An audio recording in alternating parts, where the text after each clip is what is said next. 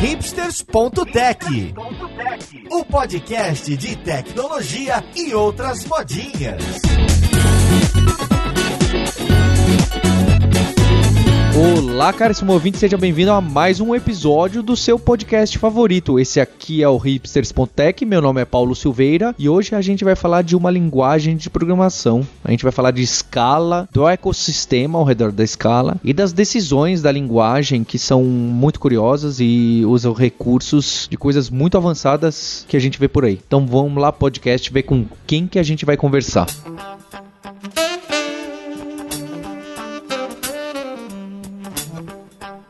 Olha só, para esse podcast aqui hoje, eu tô com o Juliano Alves, que ele é engenheiro de software na TransferWise em Londres, que foi quem deu a ideia do episódio, porque curiosamente, ele, não só ele e outras pessoas ficaram um pouco entusiasmadas com outro podcast onde a gente citou Scala como uma linguagem entre aspas difícil. Eu vou colocar difícil é um eufemismo para algumas outras palavras que outras pessoas usam. Tudo bem com você, Juliano? Tudo bem, Paulo. Obrigado aí pelo, pelo convite. É uma uma honra participar aqui do Hipsters. Vamos discutir e mostrar pro pessoal como é que o Scala não só é tão difícil assim, como faz a vida das pessoas muito melhor. Olha só, hein? É um, uma promessa bold aí. Quero ver, Juliano. E também em Londres está Daniela Petruzalek, que é tech Principal na ThoughtWorks. Tudo bem, Daniela? Oi, tudo bem? Muito obrigada pelo convite também. Eu também sou do time do Juliano, que eu acho que Scala vai ajuda a vida de muita gente, mas vamos ver se vai ter alguém para balancear essa opinião. Mas acho que tem muita coisa para discutir, vai ser divertido. Também tô aqui com o Flávio Brasil, que é engenheiro de software no Twitter, lá em São Francisco. Como você tá, Flávio? Opa, beleza. Obrigado pelo convite. Vamos ver se a gente consegue mostrar aí como Scala é uma das melhores linguagens hoje em dia. E no caminho da Filadélfia para Orlando, Orlando, temos Maurício Balboa Linhares. Tudo bem, Linhares? Opa, tranquilo. Botando tudo em caixa aqui para poder viajar, finalmente. E também temos com a Roberta Arcoverde. Oi, Roberta. Oi, Paulo. Vamos hoje falar de como que escala escala, né? Ai, Roberta, você já teve Vamos. melhores momentos. É, eu sei. Eu não me preparei. Olha só, as pessoas às vezes me dão uma criticada no, no podcast e falam assim, Paulo, você só convida pessoas que trabalham fora do Brasil, programadores e programadoras e pessoas de tecnologia super, né? De carreira top, porque. Mas eu vou falar bem sincero para vocês: que o Juliano deu essa ideia, eu não sabia que ele era de Londres. Procurei no Twitter uma mulher que fosse programadora Scala, encontrei a Daniela, que também não sabia que era de fora do Brasil. E o, o Juliano também indicou o Flávio, que eu também não tinha a menor ideia que era. Então, esse elitismo aqui do podcast não é culpa minha, mas a gente já cai num primeiro embate aqui, hein? Programadores e programadoras escalas todos trabalham em empresas heavy user de tecnologia, onde estão as pessoas que usam Scala em pequenos problemas, em pequenas empresas? Será que só é usado nessas empresas da moda ou não? Fica a minha primeira provocação, mas uh, esperem, esperem um pouquinho. Para a gente começar, eu queria entender, então, a origem dessa linguagem de programação, que pelo que eu entendo, compila para bytecode da Virtual Machine Java, que tem até um,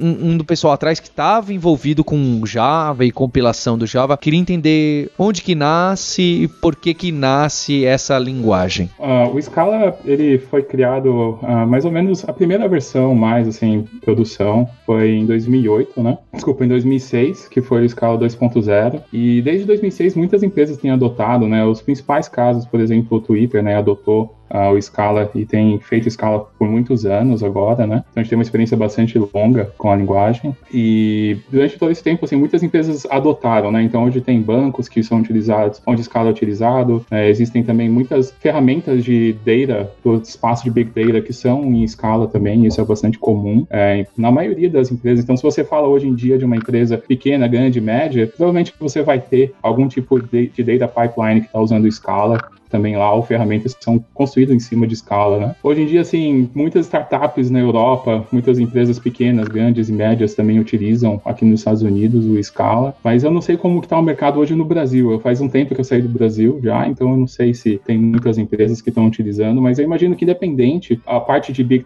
Data tem muito Scala em qualquer lugar que você for, mesmo se é uma empresa grande, pequena, média, né? Se a gente for um pouco atrás na história, quando o Paulo comentou até sobre a motivação, eu, eu acredito acredito que, mesmo o que chamou minha atenção no Scala foi devido aos problemas que eu estava enfrentando na época. Então, era muito aquele problema, o, o, típico problema que eu chamo de um problema alienígena, né? Que você tem o seu sistema que está lá rodando e de repente você tem um pico de acesso e naquela específica situação, dada a quantidade de acessos, a coisa para de funcionar por algum motivo e dada a quantidade de acessos de usuário, você não tem ideia do porquê que isso aconteceu e o Scala traz toda aquela parte da, da linguagem funcional, imutabilidade e tantos outros conceitos que não são tão novos assim, né? São muito do Haskell e do Lisp que já estavam aí uh, na academia e pessoalmente eu acho que o Scala foi talvez um dos grandes precursores trazer todo esse, esse conceitual, toda a teoria, todas as vantagens que essas linguagens funcionais trariam para o mundo real, né? Porque a gente já tinha o pessoal do Haskell trazendo todo, todos aqueles conceitos, mas como é que a gente aplica isso? Né? Era algo que não, não era muito tangível, vamos dizer. E aí, dada a popularidade da JVM, a gente tem esse time aí do pessoal que trabalhava, o,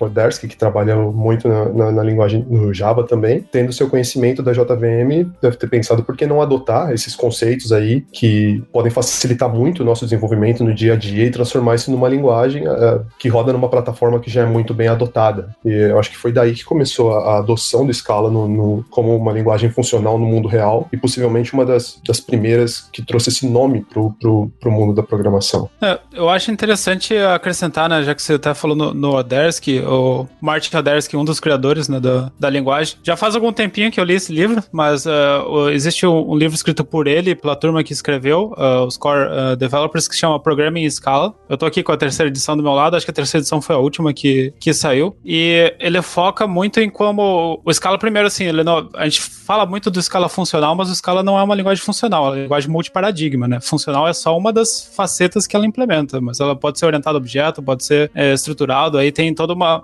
Esse suporte de paradigmas que até esse ter opção demais é um dos problemas da linguagem, mas ele também, na, na introdução do livro, ele foca bastante na, no Scala para ser uma linguagem, uma, uma, uma, DSL, que ele chama, que é, é Domain Specific Language, que a Scala foi. Uma das finalidades dela é você criar próprias linguagens para especificar coisas, usar uma linguagem para criar outra linguagem. Pela forma como ela é extensível, que você pode usar, definir símbolos como se fossem novos operadores. Essa flexibilidade dela surgiu dessa necessidade de criar linguagem de domínio específico. E só voltando um pouquinho, acho que o Flávio comentou sobre escala no Brasil, né? Então, da minha experiência, eu acho que talvez eu daqui seja que saiu mais recentemente do Brasil, faz um ano e meio que eu saí. E no Brasil, uh, uma das empresas que usa fortemente escala é a Globo.com. Eu trabalhei na Globo.com, é onde o core da minha experiência em escala surgiu. E um pouquinho depois na TW no Brasil também existem alguma, alguns projetos que a gente usava escala. Então, assim, mas ainda, né, tá dentro desse meio de, de grandes corporações. Assim, eu não saberia hoje dar um exemplo de uma empresa pequena que usa escala. Algumas empresas que eu sei que trabalham com escala no Brasil, é, e eu sei disso devido ao grupo dos escaladores, são o Gympass, tem bastante escala, e uh, se eu não me engano, é da Fit tem escala também. Tem mais uma grande, se eu lembrar eu falo depois, mas o pessoal, a maioria do pessoal que tá no, no grupo de escaladores ali, eles discutem e falam, é, a empresa a gente tá usando. Ah, sim, a 99 Táxis usou escala por, por um bom tempo, é, pelo menos até antes da aquisição. Acho que depois da aquisição algumas coisas mudaram um pouco, mas essas três empresas são algumas dos representantes do escala no Brasil hoje em dia. Acho que as pessoas às vezes se referem a mim e falam, Paulo, fala da sua experiência com escala, só que a nossa aqui não vale, porque a gente usou a tecnologia exatamente da forma que ninguém deve usar. A gente usou na época que Scala estava começando a, a, bombar no mercado, falou: "Ah, vamos usar porque parece que é legal e divertido". Então a gente colocou num sistema que era basicamente um CRUD na época de banco de dados relacional numa única máquina e obviamente a gente travou, a gente fez uma escolha com algo que só uma pessoa tinha alguma experiência. Então, sabe, aquele pior cenário de escolha de tecnologia que a gente critica todo mundo e fala: jovens, não façam isso, não escolha tecnologia só porque acabou de sair, só porque é da moda e que você quer aprender. Então, a gente fez exatamente isso. Aí não tem linguagem que se sustente, não é? Pegando algo que a equipe não conhece, que não sabe o, o contexto melhor de uso, aliás, errado, né? Um caso de uso errado, não, menos apropriado, a chance de dar certo teria sido um milagre. Então a minha a minha experiência certamente não vale. Mas eh, a Daniela colocou, nasce com essa ideia de ser DSL, de poder ser DSL para outros sistemas, que acho que há 10 anos atrás isso era muito falado, não é? Olha, vamos criar uma DSL para o nosso sistema, para nossa empresa, porque pensando, quem sabe um dia o pessoal da contabilidade também pode escrever, tinha até umas viagens assim, não é? Então nasce com isso. E depois tem isso da imutabilidade, que passa muito na linguagem, então sei lá, as coleções básicas são imutáveis. Como hoje, acho que hoje toda linguagem nova que surge, já surge coleções imutáveis, né? Mas aí, como o Juliano falou, acho que foi a Daniela que falou, que. Ah, mas o problema é esse multiparadigma, que é justo algo que eu acho que é a crítica que o Linhares queria ter colocado lá. É essa, não é? Porque tem tanta opção e tantos recursos avançados de linguagens que não são triviais que tornam uma linguagem difícil de dominar e difícil para alguém começar a ler, né? Ah, pega o código aqui que o Juliano fez e mexe ali. Você fala, caramba, onde que eu, por onde eu começo? O que que é isso aqui? Essa crítica é válida? É essa sua crítica, Linhares, quer colocar? Ei, o Paulo querendo fugir do fogo aí, né? Eu ia dizer isso. Botou você no... Eu coloquei, eu coloquei. Porra, falou, não fui eu não.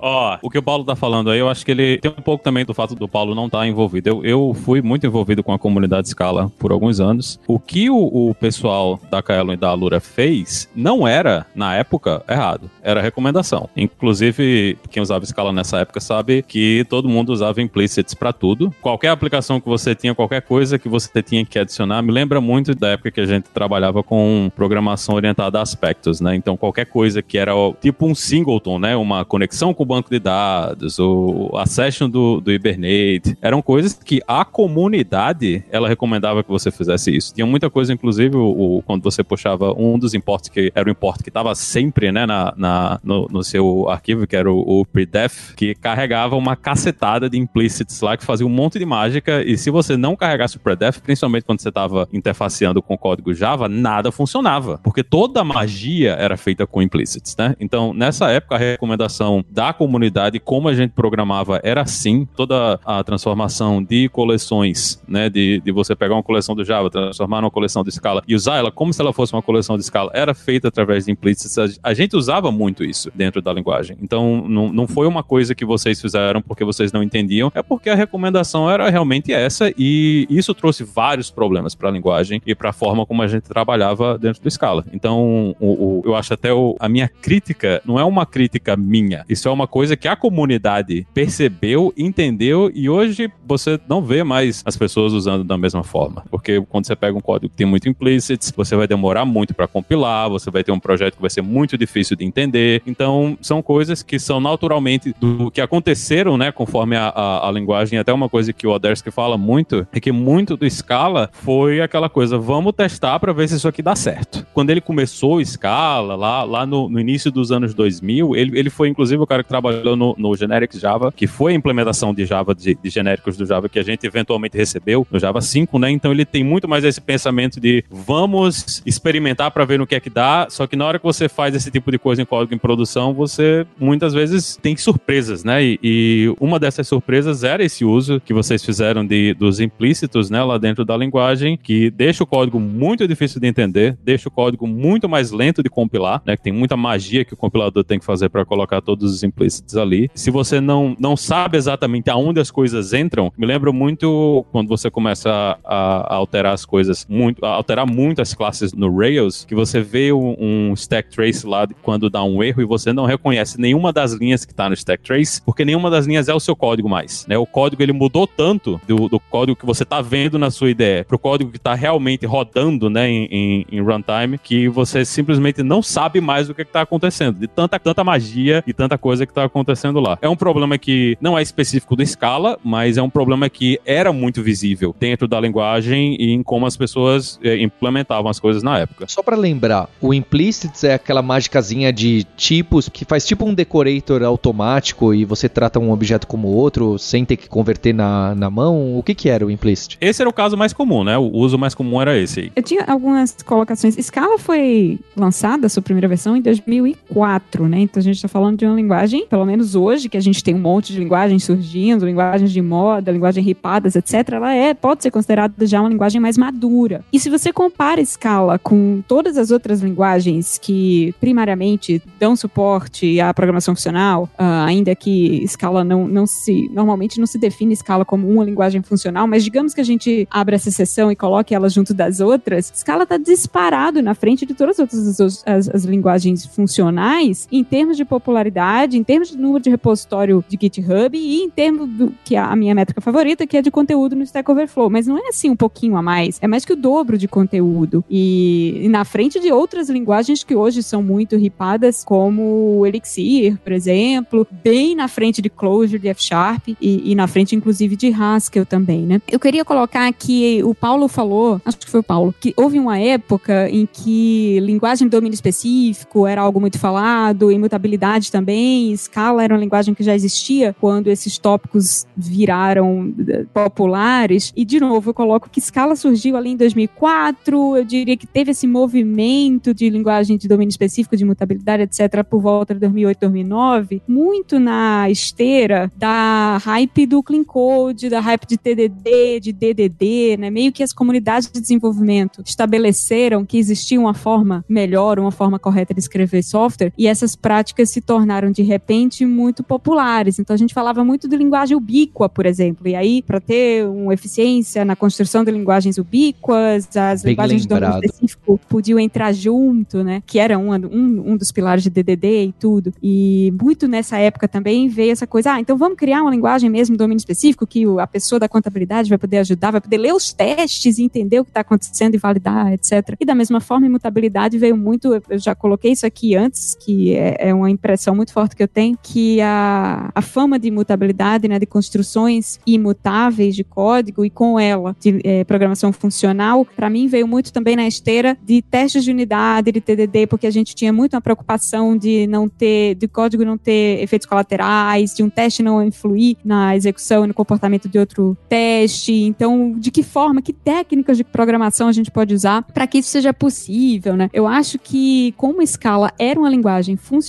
que já existia naquela época, muito mais amigável do que Haskell, por exemplo, porque afinal de contas rodava na JVM, ou seja, as APIs que você já conhecia, as bibliotecas de, da JVM que você já sabia usar, tudo aquilo você podia continuar usando, só que com a linguagem que dava uh, suporte a todas essas features que na época eram moda, eu acho que isso ajudou a popularidade de Scala. Agora, a minha piada infame do início, né, é muito porque uma coisa ruim que veio nessa época também foi uma má reputação de Scala de ser uma linguagem lenta. Eu não sei se é lenta em execução ou lenta em compilação, porque eu, claro, confesso, nunca programei em Scala, mas eu lembro muito claramente de que ela tinha essa reputação, inclusive no case uh, não bem sucedido da, da Alura, que o Paulo citou, né, como um dos problemas que eles enfrentaram eram esse. Então eu não sei se esse problema hoje, 15 anos depois, já foi resolvido, e se isso ficou como um grande mito que a gente poderia ajudar a eliminar aqui ou não, mas o fato é, independente dessa reputação, uh, hoje Scala é de longe a linguagem funcional mais popular que a gente tem no, no, nas comunidades de desenvolvimento de software e não parece estar perdendo popularidade, não. Ela tem ali um, uma tendência super estável. Então, só um pouquinho voltando com relação ao que o Maurício falou, é, eu acredito que realmente Scala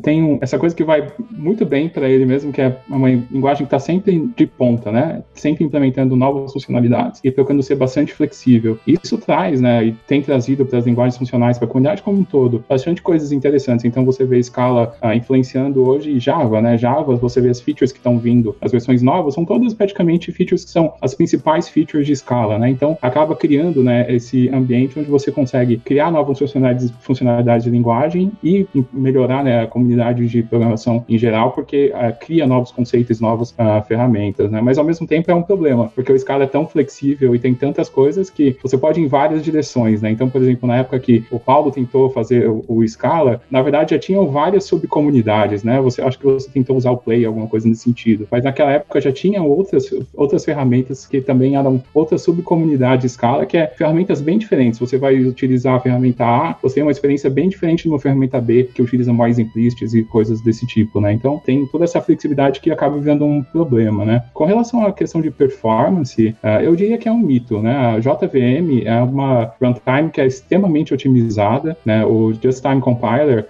que tem o padrão é o C2, C2 e também tem o Graal, que é um novo Just Time Compiler. Eles são muito, muito avançados. Então eles conseguem fazer otimização em, uh, de forma dinâmica, que consegue ser melhor, bem melhor do que um compilador estático, por exemplo, né? E, e Scala basicamente utiliza toda essa infraestrutura. Então, em termos de performance de runtime, uh, eu posso dizer que na verdade é, é um mito, né? Scala realmente performa muito bem, apesar de que ainda tem coisas que precisam ser melhoradas. Eu trabalho no Twitter, eu sou parte do time de JVM, e é basicamente otimizar JVM para executar aplicações em escala, né? Então tem alguns, algumas coisas que acabam sendo mais caras, então a gente tem trabalhado para resolver esse tipo de problema, mas no geral não é uma linguagem que é muito lenta, é uma linguagem que vai ser um problema para escalar. O Twitter tem uma arquitetura baseada em escala, a maioria dos serviços são em escala, e a gente escala para um número de desenvolvedores muito grande, né, e para um número de usuários muito grandes, sem muitos problemas, né? Realmente é, é, é uma plataforma interessante para o que a gente precisa fazer na nossa escala. É, eu acho um excelente exemplo, porque se o Twitter consegue usar na sua, uh, nos seus serviços internos, na infra, com o nível né, de tráfego, de escala que, que o Twitter tem, então não me parece que seria um problema lá para seu software de locadora, né, com seus, sei lá,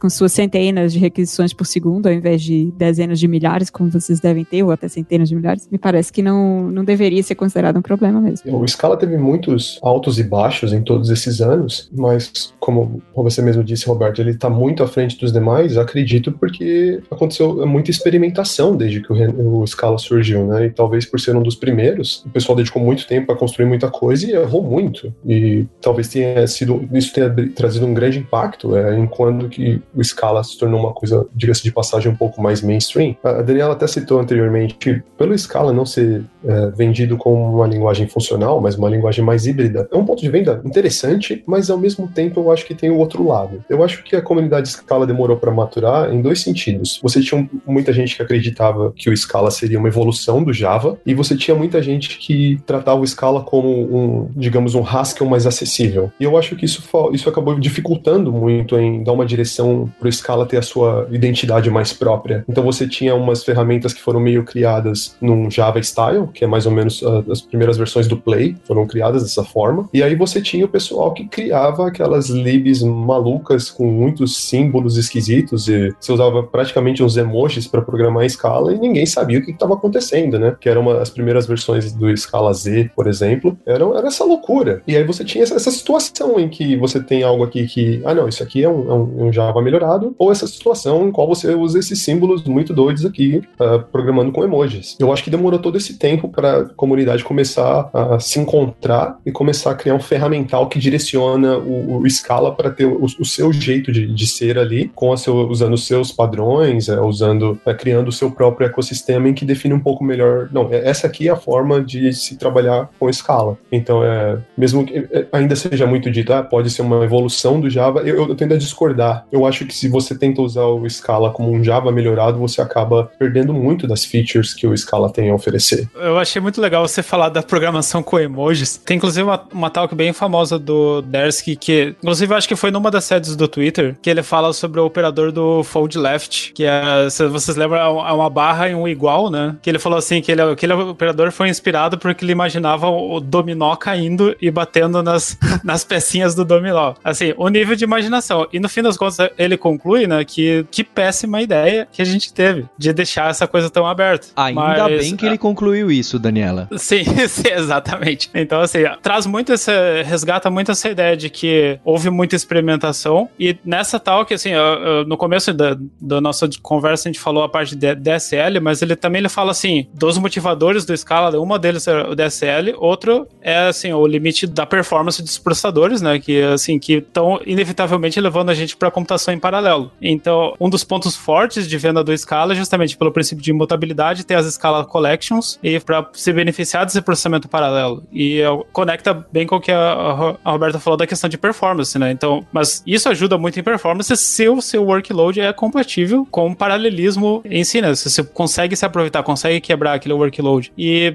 outro ponto, né? Então, assim, na verdade, é, era esse tripé de DSL, de ter performance para máquinas uh, multiprocessadas, mas ele também falava sobre essa questão da flexibilidade, de ser multiparadigma, porque ele, ele imaginava, pelo menos ele, o, o grupo, né? Imaginava que haveria uma transição, que as pessoas poderiam chegar com a bagagem que eles quisessem para a linguagem, eventualmente eventualmente iriam adotando práticas à medida que elas foram se sentindo mais confortáveis. Mas acho que isso que acabou gerando confusão, assim, na cabeça da pessoa, que você deixou tão aberto que, tá, mas qual que é o, o escala idiomático? Eu acho que hoje existe uma série de consensos, assim, eu lembro, pelo menos na minha experiência da, de Globo.com, principalmente, a gente adicionou vários processos para garantir qualidade de código, é, por exemplo, com o Scala Lint, o Art Remover, é, para em tempo de é, rodando teste, a gente rodava também os linters para garantir que a gente estava seguindo um estilo consistente, porque lá também, assim como muitos lugares, deram o exemplo da Lura, a coisa foi evoluindo, assim, tipo, ah, estamos programando em Java, mas estamos usando o Scala para programar em Java. E isso traz, né, se você for uh, é, para literatura, você vê que traz todo tipo de problema, tipo, a, a inconsistência entre usar null e usar option, por exemplo, era, era uma série de problemas. A gente passou muito tempo removendo null de código para poder transformar o código um pouco mais funcional. Enfim, eu acho que é, é como se as forças da linguagem meio que jogaram contra ela e é, é, até hoje a gente tá vivendo um pouco do reflexo disso, mas acho que hoje a comunidade, né, por nesses últimos 15, 16 anos, tá finalmente chegando a um consenso, atingindo uma maturidade. E em termos de popularidade, que nem a, a Roberto falou, acho que é a questão também que alguns use cases puxam muito a, popularidade da linguagem, né, processamento em paralelo, o Twitter tem é, dois frameworks muito bons de, de para servidor uh, serviço HTTP, né, o, o Finagle e o, e o Finatra, e tem uh, a questão do próprio Apache Spark, que é o, uh, como se fosse o Scala Collections em esteroides para o mundo de Data Engineering. Então tem aplicações que são muito boas, né, que puxam essa questão do movimento. Eu acho que, se eu não me engano, o Spark era um dos projetos mais populares do GitHub em termos de contribuição. E eu não lembro exatamente a última vez que eu vi o rank faz algum tempinho, mas ele estava sempre no rank dos, dos mais populares e pensa, ele inteirinho escrito em Scala, né? Como isso também tem influência na linguagem.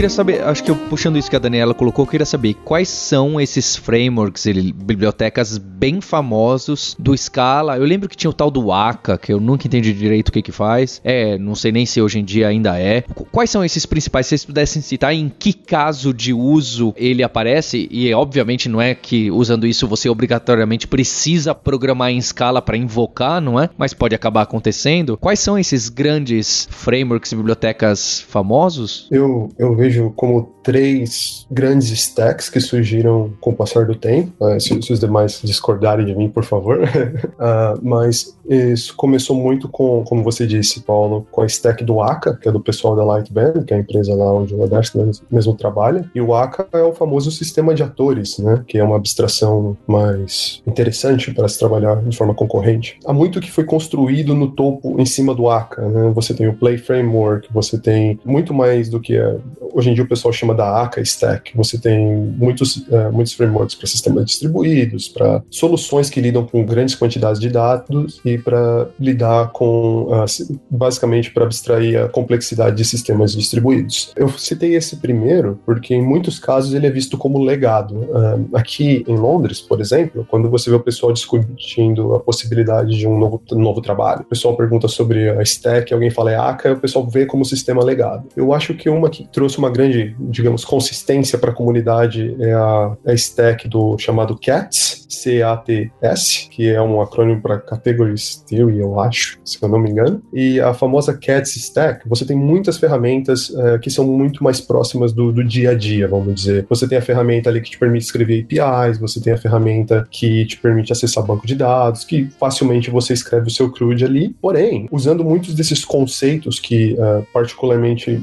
outra coisa que me atraiu muito no Scala é ter esses fortes conhecimentos que vêm da academia. Então você tem muito do chamado sistema de efeitos. Uh, no caso do CATS, você tem o famoso CATS Effect. Esse efeito basicamente abstrai a ideia de lidar com o mundo exterior, de lidar com a sua base de dados, de falar, escrever em arquivos, de fazer uma requisição HTTP, por exemplo. Uh, e o legal dessa CATS Stack é que tudo é um tanto quanto padronizado. Então, se você conecta o servidor do CATS Stack usando o CATS, e aí você usa o, o Dobby, que é o carinha que fala com o banco de dados, é, eles falam um com o outro de uma forma muito simplificada. Eles são construídos é, em cima da, da, das, mesmas, da, dos mesmos fundamentos. E aí, o, o, o, último que eu acho que merece muito ser citado, porque do meu ponto de vista, esse é o cara que talvez seja o famoso game changer, né, que vai mudar o jogo do mundo do Scala, é o Zio, que é o ZIO, ZIO, que é um novo sistema de efeitos que foi criado pelo John DeGois, que é um cara famoso aí na, na, na, comunidade Scala. E por que que eu acho que esse, esse, esse sistema novo vai fazer a diferença? Porque eu acho que é, é uma ferramenta, é um, framework que foi criado pensando no usuário final. Se você trabalha com, com CATS, por exemplo, você ainda lida muito com aqueles jargões assustadores do mundo da programação funcional. É, você tem que saber o que é um aplicativo, você tem que saber o que é um functor. E,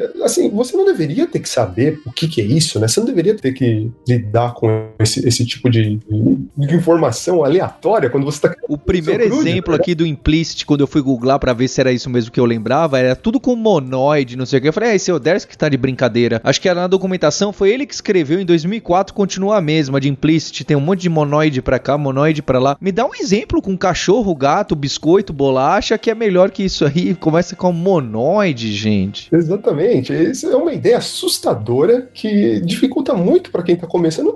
Cara, eu preciso fazer um doutorado para começar. Não. E eu acho que esse é o grande brilho do Zio. É, você vai nas palestras, você vê o pessoal falando sobre o Zio, eles não falam sobre essas loucuras todas. Se você olha no código deles, você vê que eles trabalharam muito pesado para esconder toda essa teoria, para deixar o, o ambiente uma coisa muito mais próxima da nossa realidade do dia a dia, de quando a gente está escrevendo as nossas aplicações. Então você vai ouvir, em vez de ouvir o cara falar sobre é, monóides, em functors e aplicativos, você vai ver ele falar sobre injeção de independência, uh, vai falar sobre camadas, sobre uh, layers, uh, alguns nomes que ele vai adaptar para uma coisa mais do dia a dia, assim, que qualquer um pode olhar e falar, poxa, isso aqui, injeção de dependência, eu sei o que é isso aqui. É diferente, mas eu sei o que é, então eu só preciso entender um, uma forma um pouco diferente de como fazê-lo, ao invés de olhar e, como você disse, Paulo, de repente eu tenho que descobrir o que é um monoide, mas eu estou tentando só injetar minha dependência aqui, o que está acontecendo? E eu acho que esse é um grande acerto dessa, dessa ferramenta, é uma que está chamando muito atenção por causa disso. Ela é muito bem desenhada, o, o design da ferramenta é muito bem pensado para o usuário final, é uma coisa que está chamando muito, muito atenção na comunidade Scala. Então, é recomendação para os ouvintes é ficar de olho no Zio, que esse cara vai, vai chamar muita atenção aí no, nos próximos anos. Eu acho que a, a, questão principal, assim, em termos de benefício que Scala pode trazer para uma pessoa que aprende Scala hoje em dia é paradigma funcional, né? É uma forma que você consegue realmente mudar a sua forma de pensar pensar e pensar em desenvolvimento de software de uma forma diferente, que inclusive é melhor em vários aspectos, né? Então, acho que isso é algo bastante interessante, mas ao mesmo tempo, de que forma que você consome, consome isso, né? Você tem lá o caso que nem o Juliano falou, escala Z, que tinha emojis, etc, e é realmente difícil de utilizar, mas ao mesmo tempo, você só utilizando imutabilidade, né, evitando estado compartilhado, você consegue ter uma, um design, design de código que é muito,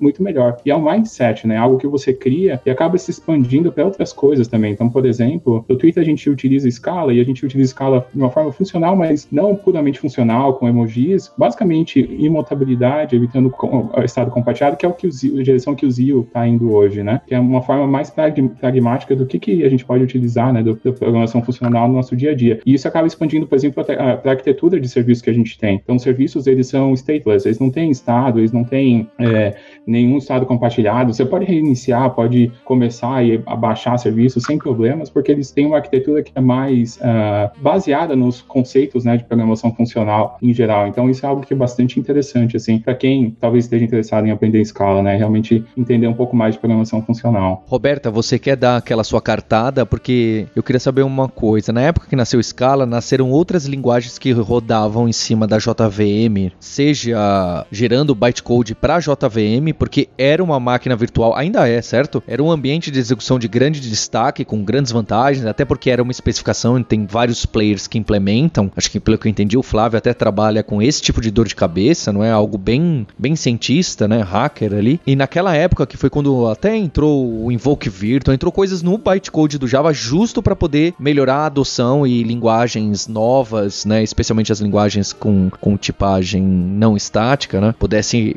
ser, ser mais bem-vindas na linguagem. E na época nasceu o Clojure também. Nasceram outras também, no, outras, né? O, o Groove, o próprio JRuby, que também teve bastante espaço. Mas quem ganha essa briga aí, Roberta, no Stack Overflow? Como que tá o trend do Scala versus Clojure versus alguma outra linguagem? Acho que são só essas duas que são realmente grandes, certo? É. Acho que o Kotlin entra nessa conta, não? Ah, perfeito. É, Perfeito, perfeito. É, eu Ah, não sou do ótimo. tempo do Kotlin, então é por isso que eu esqueci. Desculpe, O pessoal. Kotlin é mais jovem. Kotlin é mais jovem. Kotlin, ah, na verdade, ele tem uma tendência de crescimento maior do que a Scala, na- até. Ele é bem mais recente, né? Kotlin começa a ter alguma coisa, acontecer alguma coisa por volta de 2014 e tal, mas ele tem um salto de 2018 para cá muito grande. E aí ultrapassa mesmo a Scala em termos de conteúdo total. Scala é mais antigo, só que a, a linha de crescimento dela, além de ser mais estável, né? Ela acumulada, de forma acumulada, ela tem mais popularidade. É aquilo que eu falei, de todas as linguagens que a gente comentou hoje, inclusive Clojure, Haskell, F Sharp e Elixir, Scala tá na frente de todas elas. Clojure é, na verdade, a que é, é a última colocada, né? Em termos de, de conteúdo e popularidade, pelo menos. Uh, é uma linguagem antiga também, né? não tanto quanto uh, Scala, eu acho, mas tem conteúdo desde que o Stack Overflow nasceu, então desde 2008. A gente já, Clojure já existia, já existia conteúdo de, de Clojure também. Mas ao contrário de Scala, nunca decolou, sempre ficou ali na, entre as últimas linguagens dessas que a gente está comparando, né? Scala, Haskell, F Sharp, Clojure e, e Elixir. O pulo do gato aí era integração, né? Clojure decidiu que não, não ia ser tão bem integrado, até porque a sintaxe da linguagem fica muito esquisita quando você tenta chamar código Java. Scala dava para você fazer copy-paste, né? Você fazia copy-paste da sua classe em Java para dentro do Scala. A maior parte das ideias transformava o código Java em código Scala ali na hora e já cuspia o, o Scala javado, né, para você. E para chamar código Java era muito mais fácil de Scala do que de outras linguagens. Isso terminou influenciando muito quando você quer, ah, eu quero testar uma linguagem diferente. Você olhava para Scala, pô, eu posso meter todo o meu código Java aqui dentro da, desse meu projetinho Scala e não vai ter diferença nenhuma, né? Foi uma vantagem na, no ponto de vista de que facilitou muito para o pessoal brincar, testar e, e começar a utilizar a Scala, mas tem, tem outras desvantagens que é o, o fato do código compilado ser muito próximo do, do código Java e a forma como o, o compilador trabalha, ele gera as classes, gera um, um- um probleminha que é um, um problema que, que hoje a gente é, é- é meio de arrancar os cabelos, né? Que toda vez que sai uma versão nova do Java ou quando sai uma versão nova de bibliotecas, o, o seu código ele pode simplesmente parar de compilar corretamente porque os nomes das coisas mudam, né? Conforme a JVM dá nome às coisas e, e isso é pro- uma dor de cabeça eterna de, de toda vez que sai uma versão nova do Scala ou saiu uma versão nova de uma biblioteca que você está usando, garantir compatibilidade binária entre bibliotecas é um terror. É, mas aí vamos, deixa eu só falar uns números pra ficar fechadinho. Ó, Scala, a gente tem 100 mil perguntas no Stack Overflow de Scala. 100 mil, é muita coisa. É um, é um, é um grupo de conhecimento, não, conjunto de conhecimento muito grande. E por dia a gente tem, em média, 35 novas perguntas de Scala sendo criadas. Então é uma tag ainda muito ativa. Para comparar com Kotlin, que tá muito na moda agora, Kotlin tem quase o dobro, tem 55 perguntas por dia, mas o, o corpo de conhecimento total tá em 40 mil perguntas. Tem menos da metade do que Scala tem. Mas claro que Kotlin é uma linguagem muito mais recente, né? Porque pegou esse hype, esse boom, e Scala tá mais distribuído ao longo aí dos últimos 10 anos. E Kotlin é meio que o, o, o Scala Killer, né? O pessoal da, da JetBrains, quando criou a linguagem, a ideia era que eles queriam muito usar Scala, mas achavam que Scala era muito complicado, tinha muita bagagem para levar, e, e eles colocaram Kotlin aí, e o Google abraçou, e muito do crescimento do Kotlin é por causa de Android, né? É. Porque o pessoal tá usando, usando para fazer desenvolvimento de aplicações Android, que é bem mais legal de usar do que Java, e o, o- tá, tá sendo empurrado aí por causa disso, né? Tem, já vem dentro da sua IDE, você já pode usar dire- direitinho dentro dos seus projetos, então tem um empurrão aí que tá ajudando a, a linguagem a crescer. É por isso que eu prefiro comparar com Clojure, né? Porque também roda na JVM, mas é um dialeto ali mais parecido com Lisp. E tem, é, tá muito atrás da Scala em termos de conteúdo, né? Eu falei que Scala tinha 100 mil perguntas, Clojure tem, agora chegou no 15 mil. Então é, é- é gigante a distância, assim, de popularidade. Kotlin acabou meio que tomando essa posição de quem seria o herdeiro direto do Java, de certa forma, porque ah, depois de ter sido criado, você tem o suporte de alguns dos grandes, eh, dos grandes frameworks, eh, por exemplo, o próprio Spring, uma boa parte dele é- foi, foi portada para Kotlin, você vê empresas usando Spring com Kotlin também, e ah, do, do- do meu ponto de vista, ele, ele acabou tomando essa posição, né, do, do próximo passo claro para a evolução ali do Java, mas assim, ele não ele tá longe de ter todas as, as features e todo o poder funcional que o Scala traz para você. Então, de certa forma, houve uma facilidade ali. É, o pessoal trabalhou para proporcionar uma, uma, linguagem que talvez seja um pouco mais sim, simplificada, não sei se simplificada é a palavra, mas talvez mais próxima do, do Java, o que facilita um pouco na adoção. Mas, pessoalmente, um, é basicamente aquela evolução, né? Aquela evolu um pequeno passo ali, mas que não traz os grandes ganhos que é, uma linguagem bem diferente poderia trazer. Acho que a principal diferença do Scala é o sistema de tipo mais forte, né? Você tem um sistema tipo que é bem mais avançado e permite você expressar coisas que não são possíveis de expressar em outras linguagens, como Kotlin, por exemplo. Então, isso é algo que é interessante, mas é para casos, casos mais avançados, né? De alguém desenvolvendo uma biblioteca ou desenvolvendo uma DSL. É, algo que é possível em Scala e não é possível em outras linguagens por causa do, do sistema de tipo. Uma coisa bem padrão até do, do, do, Scala, que é o. Vocês provavelmente devem estar sabendo, do Java vai trazer o famoso record. Uh, agora, eu não sei como é que vai chamar em português, se é que vai ser chamado em português, mas acho que o Java 14 vai trazer o record, que é uma coisa que o Scala tem há muito tempo, que é a case class, que tem um conceito por trás disso, né? Que eh, se você for para os fóruns e ver o pessoal que. O pessoal que, como o Flávio falou, que está escrevendo os frameworks, eles vão estar tá se referindo a essas construções como produtos ou coprodutos, que é algo que, assim, no dia a dia você não precisa saber, mas, novamente, é outro conceito, é outra uh, ferramenta que a linguagem te proporciona que tem um fundamento teórico por trás ali que explica o porquê que você deveria ter aquilo. Tendo aquilo à sua disposição diretamente pela linguagem, você consegue criar ferramentas muito, muito poderosas. Por exemplo, no caso do, do Scala, você tem o famoso Circe, que é uma ferramenta que você usa para gerar JSON, e ele é basicamente construído inteiramente é, usando esse conceito de produtos e coprodutos, que, de novo, no seu dia a dia você não precisa saber, mas se você trabalha na, na, com o framework, você tem umas definições muito claras, você tem umas definições quase que matemáticas de como as coisas deveriam funcionar, o que torna a vida do desenvolvedor de, de ferramentas muito mais fácil e permite que ele crie ferramentas que são muito mais expressivas e muito mais fáceis de testar, porque elas seguem algumas quase leis matemáticas, vamos dizer. Qual é o futuro da linguagem em caso de uso e os próximos passos, não é? É? Então, hoje eu posso usar para escrever um CRUD na web, amanhã eu vou poder, não é? Para onde que tá indo as coisas aí? Não é uma resposta fácil, porque a Scala, como eu disse, tem muitas subcomunidades, né? Então você tem o pessoal do Cats, pessoal né, de Zio e etc. Então é uma questão de que você tem que conseguir navegar e descobrir qual subcomunidade que você quer participar e utilizar. Eu gosto muito das soluções que são mais pragmáticas, então eu não iria muito numa solução que é focada em puramente funcional, com operadores, dizendo etc. Eu tentaria utilizar algo como o Zio ou o Finagle do Twitter, coisas são mais práticas que utilizam os fundamentos de programação funcional, uh, mas sem né, todas aquelas firulas de uh, abstrações funcionais. Mas, é, assim, é, é, difícil de responder, não tem um caminho só, né? Existem vários caminhos,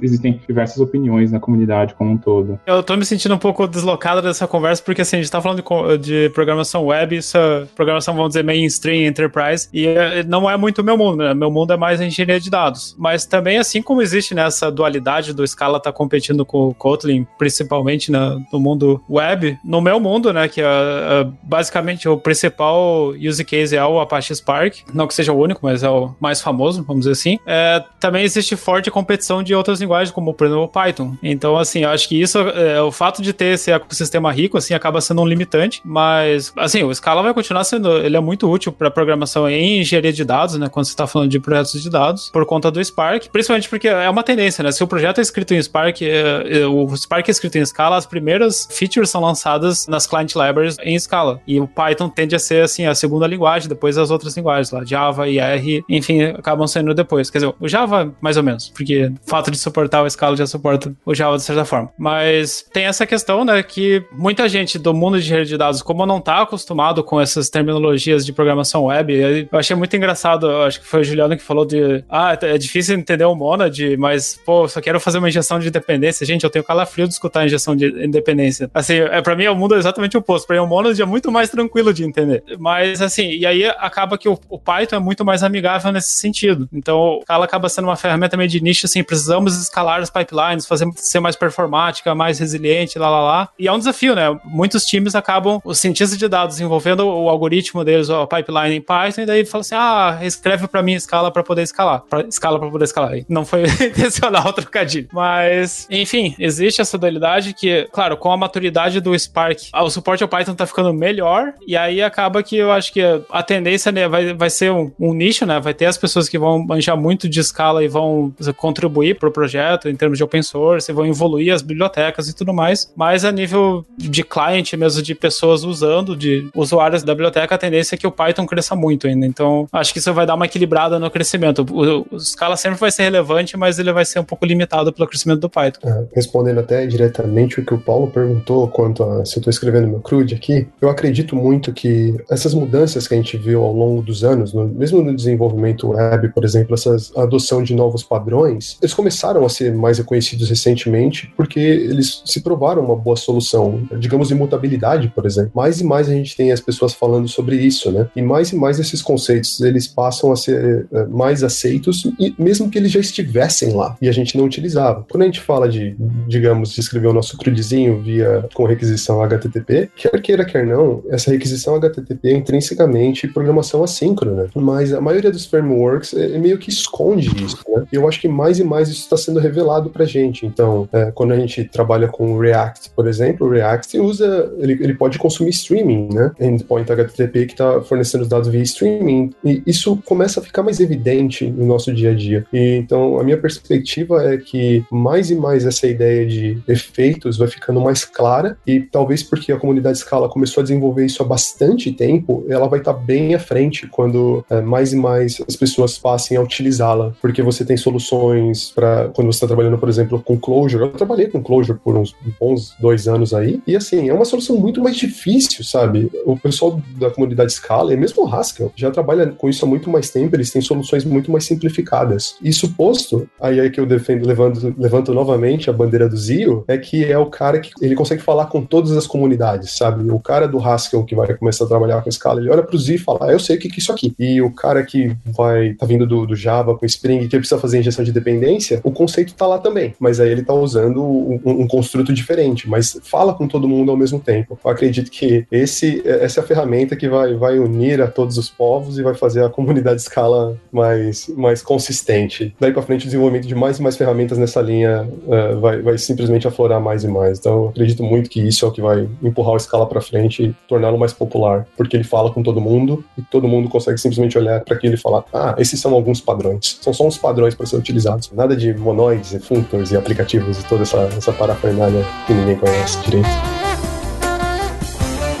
Juliano, você citou de escaladores lá no começo, também quando conversou comigo. Então, quem quiser saber mais de escala e está envolvido na comunidade brasileira, que site, que grupo do Yahoo, que Telegram deve acessar? É, a gente tem o, grupo do Escaladores, que é o grupo de escala, usuários de escala começou em São Paulo uns bons anos atrás, é, mas que ainda está ativo e continua crescendo. É um grupo que é, você, to, todo mundo tiver interessado em aprender sobre escala é muito bem-vindo. É, a gente tem um grupo no no Slack. E eu acho que a gente pode talvez adicionar o link aí no post, Paulo, para ficar mais fácil o pessoal encontrar. Tá lá já. Maravilha. E, bom, se eu, eu, fica aqui então o convite para o ouvinte de participar do Escaladores. É, se você for novato, se você tiver material para apresentar, você é mais que bem-vindo. A gente tenta fazer essas, essas apresentações mais ou menos uma vez por mês ali. Qualquer um é bem-vindo e agora no, nos períodos de, em que a pandemia está, de, definiu que todas as apresentações online são o novo padrão, a gente tem gente de todo lugar falando sobre todo tipo de coisa. Então eu apresentei um dia desses, aí teve um, um outro rapaz que hoje em dia mora na Holanda, o pessoal do Brasil, e isso tudo tornou torna a comunidade mais próxima ali. Então tá todo mundo convidado, link no post. Queria agradecer bastante a Daniela, o Flávio, em especial o Juliano que deu a ideia aqui, deixou a, a,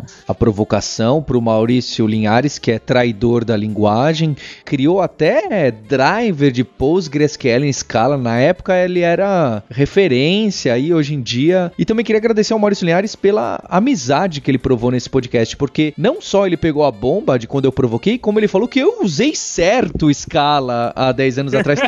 é, tem que ser muito amigo. Essa foi uma frase, assim, poucos provaram sua amizade comigo do que essa sua frase, viu, Linhares? Porque tá difícil de acreditar. Pois é, vamos puxar uma, escala 3 agora, né? Uma das funcionalidades novas que vai vir com o DOT, meio que o codinome, né, da, da próxima linguagem, é é criar delegates, que é uma forma simplificada e muito menos problemática de trabalhar com implicits, né? Então, agora, finalmente, aleluia, irmãos, vamos poder remover um bocado dos implicits e, e tirar um bocado dos erros que eles causam, né, dentro dos programas. Veremos, veremos. E agradecer também a Roberta. Obrigado, Roberta. Valeu, gente. Caso o Linhares ou a Roberta já tenha ofendido sua linguagem de programação preferida, caríssimo ouvinte, fique à vontade de propor seu podcast. O Juliano deu a cara a tapa aqui, você também pode fazer isso. Venha trazer a sua ideia de podcast. E, e acho que ficou muito legal, tá? É um episódio mais, mais avançado. Eu às vezes sempre fico com medo de trazer pro ouvinte uh, um tema que vai mais aprofundado, mas aí eu sempre percebo que eu subestimo a audiência e a galera fica louca com esse tipo de podcast. Então, é, segundo agradecimento a vocês, foi, foi muito bom. E, caríssimo ouvinte, a gente tem um encontro na próxima terça-feira. Hipsters, abraços. Tchau. Você